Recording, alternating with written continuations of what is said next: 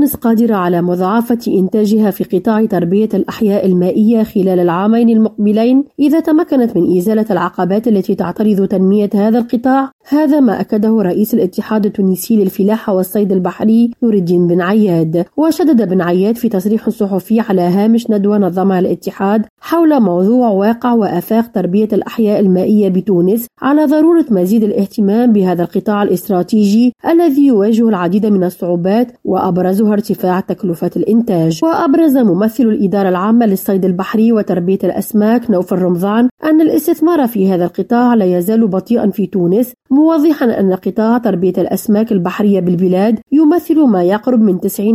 من إجمالي إنتاج أنشطة تربية الأحياء المائية إلا أنه يعتمد بشكل كبير على المدخلات المستوردة ولفت إلى أن هذه المدخلات المتمثلة بالخصوص في أغذية الأحياء المائية وفراخ الأسماك تصل إلى أكثر بأكثر من